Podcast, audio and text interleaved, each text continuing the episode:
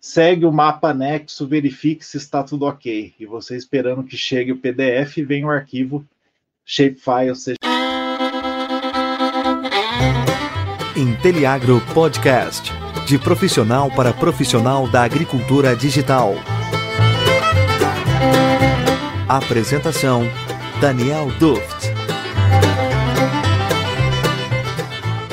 Conta aí pra gente, Daniel, o que, que, que diabos que é isso, esse arquivo shapefile?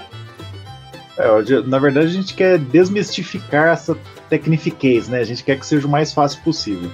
Então vamos lá, um shapefile, acho que muita gente aí que trabalha com agricultura de precisão, agricultura digital, já tecnologias, já ouviu falar esse cara, já viu isso daí, e talvez você tenha um pouco de, de medo de não conseguir trabalhar com ele, né?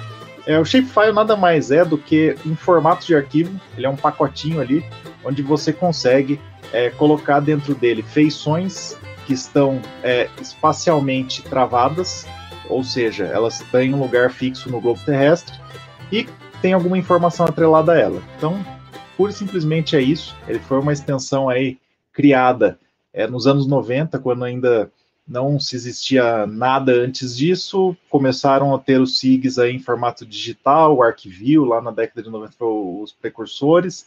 E aí se teve necessidade de criar um arquivo que tivesse esse caráter aí, né? A gente tinha os CADs antes, que eram arquivos que você tinha o desenho e tudo mais, mas eles não estavam presos no espaço. E aí você começou a cada vez mais ter coisas maiores, né? Então você tinha que mostrar pontos ao redor do mundo, é, estados, é, países e etc. E o, os dados naquele formato não davam mais conta, né? Você tinha que expressar o globo e não simplesmente algo plano. Então, o Shapefile surgiu para isso, foi criado nessa época, e logo depois, então, é, a gente tem aí diversas outras iniciativas que se aproveitam dessa extensão, né? Ela não foi uma extensão aí pública, mas ela é uma extensão open source, então todo mundo pode se aproveitar dela, não é nada, ah, só quem tem tal software consegue mexer nela, né? Hoje a gente tem os mais diversos SIGs aí trabalhando com shapefiles e eles é, conseguem aí com certeza ser um grande aliado de quem precisa desse tipo de informação. De bola, é, eu acho que para deixar bem claro aí, pessoal, o shapefile ele é ele é diferente de um arquivo, né? Um arquivo .x, um XML, aí um MP3 no caso de áudios. Ele não é só um arquivo, né? Ele é um, um pacote de arquivos que você utiliza ele para abrir aí em, SIGs, né? De diferentes formas. Então, seria como se fosse um arquivo onde você pode é, trocar, né? Trocar de, ah, de usuários, enfim, é algo mais ou menos nesse sentido, né? Eu estou enganado. É, ele hoje em dia os arquivos mais modernos eles resolvem empacotar tudo dentro de uma extensão só. Né? Então, por exemplo, se a gente vê hoje um PPTX, ele é um PPT que lá dentro você pode ter um arquivo de mídia que ele já vai encapsular dentro, ele vai estar salvo lá, ele vai ser disponibilizado. O Shapefile ele ainda não tem isso, né? Ele, eles realmente são vários arquivos. Você tem a extensão .shp, que é a extensão principal, é, e ela vai ser aquela que você vai conseguir dar dois cliques e abrir, se é mais do que as pessoas estão acostumadas, né? Mas é onde você guarda os formatos vetoriais. Então, você guarda os polígonos, linhas ou pontos. Porém, você tem outros arquivos, como você disse, que eles precisam estar juntos ali, senão ele não funciona, pelo menos dois. Então, o shapefile, para ele funcionar, ele tem que ter pelo menos três arquivos, do ponto .shp, e depois ele tem mais dois arquivos, um de índice e um que é uma tabela associada a ele. Então, são os arquivos principais. Depois a gente tem ainda mais arquivos acessórios que eles vão guardar ali a projeção, eles vão guardar outros índices, eles vão guardar como você é, localiza aquilo de uma maneira mais fácil com metadados. Então, são vários arquivos que se você usar todos, na verdade, você pode chegar a sete ou oito arquivos nas extensões totais, mas tenha certeza que quando você der os seus dois cliques lá para abrir ele, ele vai estar tá é, explícito em um lugar só, ele vai estar projetado, ele vai estar com uma tabela de atributos bem robusta por trás, ele vai ter índices que você procura rapidamente, ele vai ser um arquivo compacto e tudo isso aí, porque é, tem essa parte essencial dele, né? Eu diria que se fosse um arquivo um pouco mais novo, é, ele estaria empacotadinho já, seria um arquivo só, mas ele não ser assim tem as suas vantagens também, né? Porque você consegue deixar ele um pouco mais enxuto, você consegue deixar ele é da maneira que você quer. Então, eu não preciso de tudo isso, eu não preciso desses sete ou oito arquivos, eu vou ter os três simplesmente ali, que é o que já está me dando a quantidade de dados necessária, ele está no lugar que eu preciso que ele esteja, e isso aí é o suficiente. Então, eu acho que o principal é, é isso, a gente pensar que, embora tenhamos vários arquivos, se você tiver esses três principais, ele vai funcionar e está tudo certo. Entendi, legal. É, bom, você falou que é só dar dois cliques nele que ele abre, né? Mas eu preciso ter algum programa específico para rodar ou ele, ele abre no Explorer? Como é que funciona isso daí? É, então, a gente fica aí meio viciado, né? Quem já tem seu SIG aí no computador faz muitos anos, você fica achando que é assim. Mas esse é o grande X da questão, né? Eu acho que algum, algumas vezes vocês já devem ter passado por isso também. Se você recebeu um XLS, um arquivo Excel, e você acabou de comprar o seu computador e ele só tem o Windows, né? Não adianta nada você dar dois cliques nele ali que ele não vai abrir porque você não tem o Office instalado, né? E o, os arquivos que você trabalha em SIG, né? Principalmente o Shapefile, ele é da mesma forma. Então, você precisa ter algum tipo de programa que leia esse tipo de arquivo, né? A gente tem opções online, então, levando para esse paralelo aí, seria como a gente ter um Office 365 ou um planilhas do Google ou qualquer coisa do tipo, né, que você conseguiria ver ele online. Só que existe uma limitação para isso, porque como ele é um arquivo que ele pode ter diversos tamanhos, né? Você pode ter desde um arquivo simples de pontos ali que digam onde são as capitais dos 26 estados mais o Distrito Federal no Brasil. Você pode ter, é, por exemplo, todos os municípios com a, o maior detalhamento possível, que são os rios ali que dividem eles, isso aí geram arquivos extremamente grandes. E esses arquivos grandes, quando você usa uma plataforma é, web para abrir, ele não é nativo, né, de transformar de shapefile para uma visualização web. Você precisaria de um arquivo que ele é um GeoJSON, né, ou enfim, vamos deixar isso muito técnico, mas o grande lance é, não necessariamente você consegue é, ter isso daí nativo em alguns serviços online. Então, não é assim, ah, eu tenho um serviço online ali que ele vai abrir tudo pode ser que ele não abra. Para não correr esse risco, para não passar por isso aí, o que eu sugiro é tenha no seu computador instalado algum tipo de software que abra ele naturalmente. Precisa ser o melhor software do mundo? Não, mas existem softwares que são muito completos, são gratuitos e que você consegue lá receber no seu e-mail aquele e-mail falando segue o mapa anexo, verifique se está tudo ok. E você esperando que chegue o PDF venha o arquivo shapefile, seja ele zipado, sejam esses três arquivinhos aí, e aí você fica rendido, né, sem saber como abrir. Um, da, um desses programas que eu acho que seria muito interessante todo mundo ter é o que a gente fala sempre aqui, que é o QGIS, né, cara? Acho que ele está se popularizando pra caramba, ele é gratuito, ele tem um, um, visual super legal hoje em dia nas versões mais recentes, e tudo que você precisa é pega o seu arquivo e arrasta lá dentro.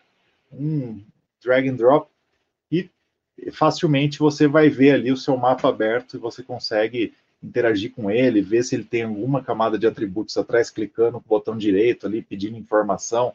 Muito simples, muito tranquilo. Isso daí é algo que qualquer pessoa conseguiria fazer. Então, eu acho que se você ainda não tem um software que você usa aí para abrir esses arquivos shapefiles, você deveria ter um, porque ele com certeza vai fazer toda a diferença.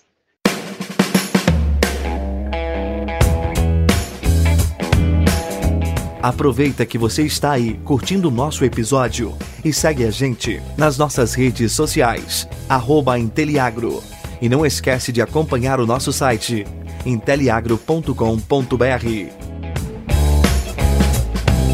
Então, só para a gente entender todo o processo, né? Você tem um consultor seu lá na fazenda, ele vai construir um mapa para você, ele vai te mandar por e-mail. Aí você vai receber esse pacotinho aí de, de arquivos, né? Aí você vai abrir ele, você vai dar dois cliques em cima do, do SHP e aí ele já vai abrir esse mapa. É, sim, simplesmente assim. Você, obviamente você tem que ter lá né, um, um programa rodando por trás disso, né? O QGIS, por exemplo. É, e aí a gente consegue editar esse mapa? Tem algum tipo de travamento? A gente consegue trabalhar em cima disso, se a gente quiser inserir outro, outro, outras informações, como que isso daí acontece? Não, com toda certeza. É, o, grande lance de se usar aí um, um SIG é você conseguir editar essas informações, né? E elas podem vir das mais diversas formas para a gente, né? Então, por exemplo, se a gente tem uma máquina lá que ela está gerando dados no campo, provavelmente a saída dela já vai ser um shapefile, ou ela vai ser um CSV com latitude e longitude, que a gente vai ter que criar um shapefile, ou se é um mapa, por exemplo, de onde que estão as, os locais de escoamento dentro da propriedade, de escoamento preferencial, que você pode ali formar enxurradas quando chove e tudo mais. São arquivos shapefiles, e daí você recebeu lá, você olhou e falou assim, poxa, acho que eu não concordo tanto, eu preciso editar esse arquivo, né?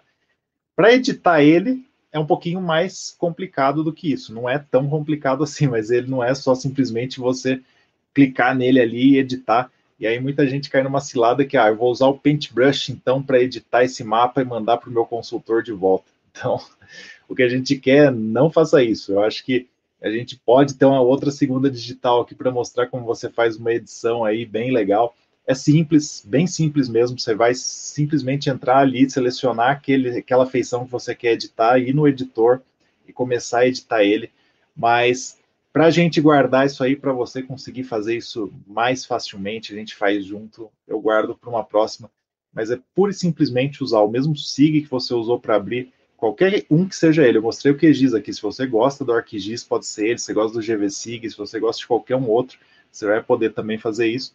Mas é no modo edição, não é simplesmente no modo abrir. O que eu acho muito importante aqui é muitas vezes você não passou ainda dessa primeira fase. Você está querendo um mapa em PDF ou você está dependente de alguém para abrir ele. Transpasse isso. Veja se você não tem nos seus e-mails algum arquivo shapefile já que está aí. Abra eles, veja como você consegue ver as informações dentro dele, e acho que isso é muito importante. E aí depois prometo que a gente vai fazer essa edição aí. Show de bola, cara. É... Bom, eu, eu imagino que devo ter várias, várias extensões, né, fora esse ponto SHP aí, porque é um, é um arquivo de mídia, não sei como que chama isso, né, um documento. É... Por que, que você acha que esse tipo de, o Shapefile ele, ele se popularizou, assim, é o que mais é utilizado hoje em dia por pessoal que, que trabalha com SIG. Eu acho que foi muito, muito ligado a esse ponto de você ter ele funcionando nos principais SIGs da época, né? É, a gente teve muito tempo uma hegemonia aí do uso de SIGs que usavam o Shapefile como padrão e ele se sobressaiu. Então, é, que é os SIGs que surgiram aí da, da Esri, né, que são os ARC, que era o ArcView, depois virou o ArcMap, agora o ArcPro, né, e esses carinhas aí foram os que venceram a batalha ao longo do tempo, são os mais populares, são os que mais pessoas usam, e quando você tem alguém que se destaca, ou você vai junto, ou você também vai ser irrelevante.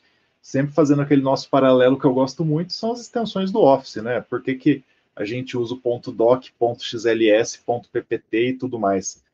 Foram elas que se sobressaíram e aí todo mundo começou a utilizar. Então, por que, que todo mundo começou a usar o Shapefile? É por isso, não, não é porque ele é melhor, porque ele tem uma compactação maior, porque é porque ele conseguia entregar o que você precisava e ele estava dentro nativamente de um software que fazia isso, né? Existem outras extensões? Com certeza, a gente tem. E extensões também populares, né? Por exemplo, quando a gente faz algo com um GPS é, no campo, a gente gera uma extensão lá que ela pode ser aberta dentro de um SIG, mas ela é um caminhamento GPS. Quando você faz um mapa no Google Maps ou no Google Earth, você gera lá o seu polígonozinho, a gente até falou disso aqui semana retrasada, se eu não me engano, e a gente faz isso daí é, em uma outra extensão, que é essa extensão do Google, mas também abre num SIG. Qual que é a diferença dessas extensões para o Shapefile. Ele é mais parrudo, ele aguenta mais. Então, esse fato dele conseguir ser um arquivo que ele aguente muita carga e tabelas de atributos gigantescas fez com que ele, ele conseguisse se sobressair. Qual que é o problema disso? É o contrário, né? Se você precisa de otimização, como a gente falou, para um ambiente web, Né? Eu não posso ter um arquivo lá que ele tenha 2 gigas e demore 3 dias para abrir, porque você está num ambiente que você precisa de agilidade. Aí ele já não é o arquivo ideal, você precisa fazer alguns truques ali para deixar ele pequeno. E aí você começa a perder rendimento, né? Então, é, ele é o arquivo que mais, ele, ele é a extensão que mais se popularizou quando você fala em trabalhar em ambiente SIG. Então, com toda certeza, aí, se você vai trabalhar com linhas, polígonos ou pontos, vetores de um modo geral, dentro de um ambiente SIG, você já usou o Shapefile ou você vai usar ainda, porque esse cara aí ele vai dar conta do recado com toda certeza. Se você está trabalhando com outras coisas, use o arquivo que ele vai estar tá ali mais disponível possível, né? Acho que esse é o, é o ponto principal. É, ele é o melhor, só vou usar ele? Também não concordo com isso. Eu acho que todo mundo tem que estar tá preparado para trabalhar com tudo. Mas se você gosta dele, você pode fazer alguns truques, né? Por exemplo, eu não gosto de trabalhar com coisas do CAD, né? Então a primeira coisa que eu faço é transformar o arquivo CAD para um shapefile que facilita a minha vida. E pode ser que você sinta o contrário também. Eu gosto de trabalhar, sei lá, com GeoJSON aí, porque eu, eu uso é, Python para programar isso num ambiente web e para mim facilita a minha vida. Manda brasa, não se prende não a, a, querer fazer o Shapefile funcionar dentro da sua aplicação, porque você pode estar tá perdendo tempo só. Então, é aquilo, o, o útil e o agradável tem que andar juntos aí para que seja realmente útil fazer isso daí, né? Pessoal aí que está iniciando a carreira e que quer começar a trabalhar com geotecnologias no agro, você tem alguma dica para dar, alguma coisa que ele pode sair dessa dessa live aí já botar a mão massa? Bom, diversas dicas possíveis, né? Acho que você acompanhar tudo que você consegue é, adquirir de informação aí, seja gratuitamente, seja de outra forma, seja é, fazendo uma extensão, mas eu acho que você tem a sua escolha. Se você prefere seguir um caminho mais tradicional, você quer fazer uma especialização uma pós-graduação ou uma graduação nessa área, é, obviamente tem muitos méritos nisso, mas te custa mais tempo, né? Você vai ter que dedicar alguns anos da sua vida para fazer isso daí.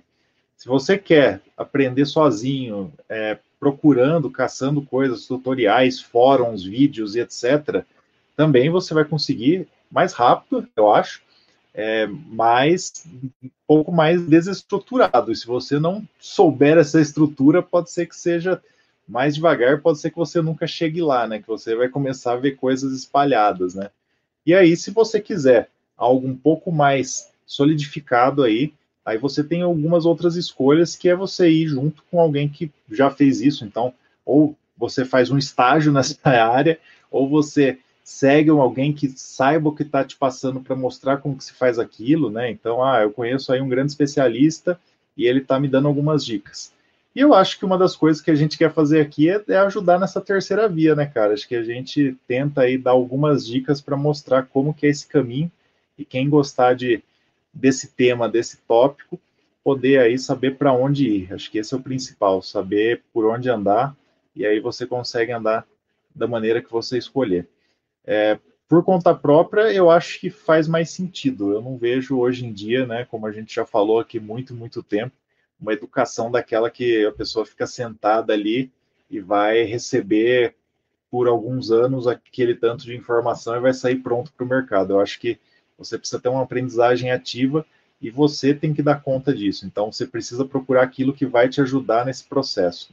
Se eu sou uma pessoa que esse processo para mim é natural, e eu vou caçar coisas aí, vou ficar o dia todo atrás disso, isso para mim é o suficiente, manda bala, não se prende a, a, achar que isso aí não é válido, ele é totalmente válido e você está de parabéns por conseguir isso. Se você não consegue isso, conta aí com quem oferece esse tipo de é, mãozinha para que você consiga alcançar mais rápido, né? E a gente está tentando fazer isso também, né, Fábio? A gente está mostrando para as pessoas como fazer isso. E uma dica é entra lá na nossa lista que a gente vai falar com você, que é o gelnoagro.inteliagro.com.br. Se não, caça a gente lá no LinkedIn, caça a gente nos comentários do YouTube, caça a gente no Instagram, em qualquer lugar, e a gente vai conversar com você, que a gente quer saber o que você está precisando e com isso a gente vai conseguir te ajudar ainda mais, né? Aliás, o tema dessa live de hoje veio desse desse chamariz, desse chamamento que a gente fez semana passada, que é o que que para você causa um problema, e procuraram a gente para falar assim, meu maior problema é receber um arquivo lá no meu e-mail que eu não faço a menor ideia como abrir, e o cara de geoprocessamento fica me mandando toda hora, como que eu faço isso? Quis mostrar que é muito simples, né, que você pode ver, visualizar qualquer mapa, abrir qualquer mapa e ser aí alguém que vai estar ativo no processo, não simplesmente ficar esperando que alguém te mostre o mapa já num PDF ou alguma coisa desse tipo, né? Então, a provocação é essa. Se você tem uma dor aí nesses assuntos, se tem algo que está te atrapalhando, chama a gente, que a gente vai querer te ajudar aí a fazer isso de uma maneira mais simples possível aí. É isso aí, cara. Eu tenho uma visão, né? Acho que você compartilha com essa mesma visão que a minha, que todas as propriedades já tinham que ter alguém que entendesse aí de geotecnologias trabalhando. Né? Ou ele vai precisar de ter um cara lá dentro para mexer com isso daí, ou ele vai ter que contratar alguém de fora, né? Alguém externo para conseguir gerar os mapas para ele, para fazer algum tipo de serviço, que é para facilitar a gestão lá da propriedade, né? Para melhorar processos, enfim, tem muitos benefícios aí e com certeza cada uma dessas aí mais de 5 milhões de propriedades aqui no Brasil, o cara está demandando um serviço desse tipo, né? Algo que, que é, é simples, né? Ele não, não é fácil de trabalhar, mas ele é muito simples, né? Então, o cara pegando alguns tutoriais aí na internet, ele já consegue dar aí os seus primeiros passos, né? Já consegue montar pelo menos uma, um mapa de localização da fazenda, alguma coisa assim, a distribuição dos talhões, da, das áreas, distribuição do, dos corpos hídricos, enfim. É, o cara simplesmente pegar isso, já consegue montar em 10 minutos, né? Em 30 minutos já traz uma baita de uma diferença aí para qualquer propriedade e é algo que o pessoal é muito carente ainda, né, de profissionais de qualidade prestando esse tipo de serviço, né? Seja aí de novo alguém interno, né, trabalhando com isso, fornecendo treinamento interno ou contratando algum serviço terceirizado, né, que na minha visão para serviços bem específicos vale muito mais a pena. Mas se for para fazer alguns mapas muito simples, treinar alguém dentro da própria propriedade faz muito mais sentido, né? Às vezes você consegue ir lá ter uma informação muito mais rápido, né? Você consegue fazer uma gestão muito mais ágil trabalhando com esse tipo de informação, né? Uma, uma informação que pode ser visual, que pode ser espacializado. Então, isso pode trazer uma grande diferença para a redução de custos de produção. Pelo menos essa é o que eu enxergo muito de benefício de, do cara saber mexer aí um SIG, saber entender um pouco mais de geotecnologias. A gente tem que pensar que o, o, o SIG, ele é o que, para a nossa década aqui, o que foi, né, a organização de dados e a, toda essa digitalização aí de números para a década passada, né, para as duas últimas décadas, na verdade.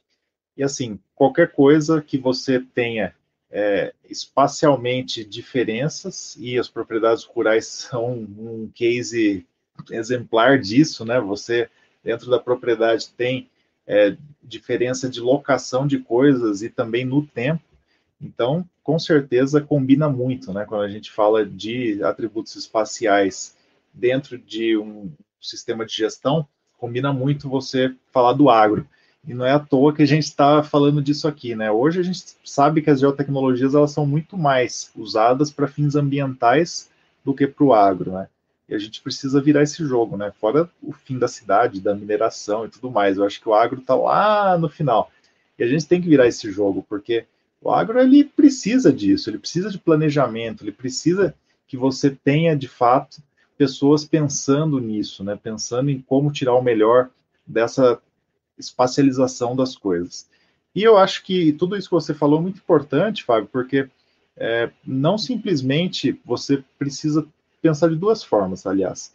Uma, não é tão difícil quanto parece e não é tão simples para você menosprezar. Então, não é tão difícil. Eu tenho certeza que qualquer pessoa consegue, por exemplo, isso que a gente falou aqui hoje, qualquer pessoa consegue fazer, Agora não é tão fácil ao ponto de você menosprezar e não querer saber o fundamento. Então o que a gente fez aqui também foi, em cinco minutos, passar o fundamento, que é, é um pacote de arquivos, três são principais, é esse que você precisa abrir, você abre em tal software, você pode ter tais opções, você olha a informação aqui e você edita de tal forma. Simples, é, é algo primário.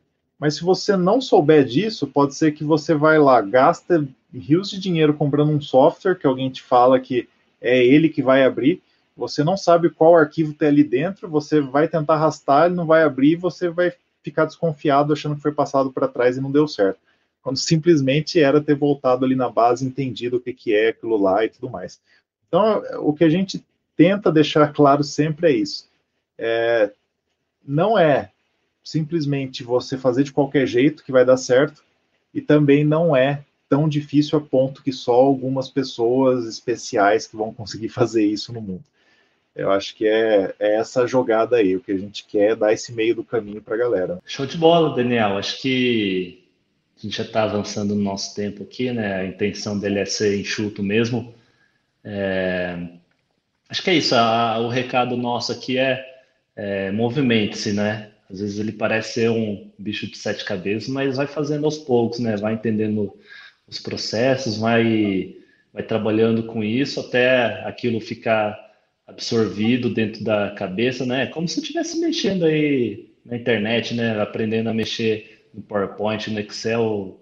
Tudo isso são, são práticas que vão te facilitar aí a trabalhar melhor no seu dia a dia, né? Eu já vou me despedindo por aqui. É, a gente pode até deixar um exercício pessoal aí, né? Abrir um, um arquivo shape aí, começar a trabalhar com ele e ver o que, que sente, né? Que, quais são as dificuldades que vão vir, as, as dúvidas. Aí manda aqui para gente, o Daniel vai esclarecer tudo isso aí para vocês. Então fica aí para vocês que a agricultura digital é um processo, não é um produto. Segue a gente, fica com a gente, porque você vai saber como trabalhar com ela dentro das geotecnologias. Um grande abraço e até lá. Valeu, um abraço.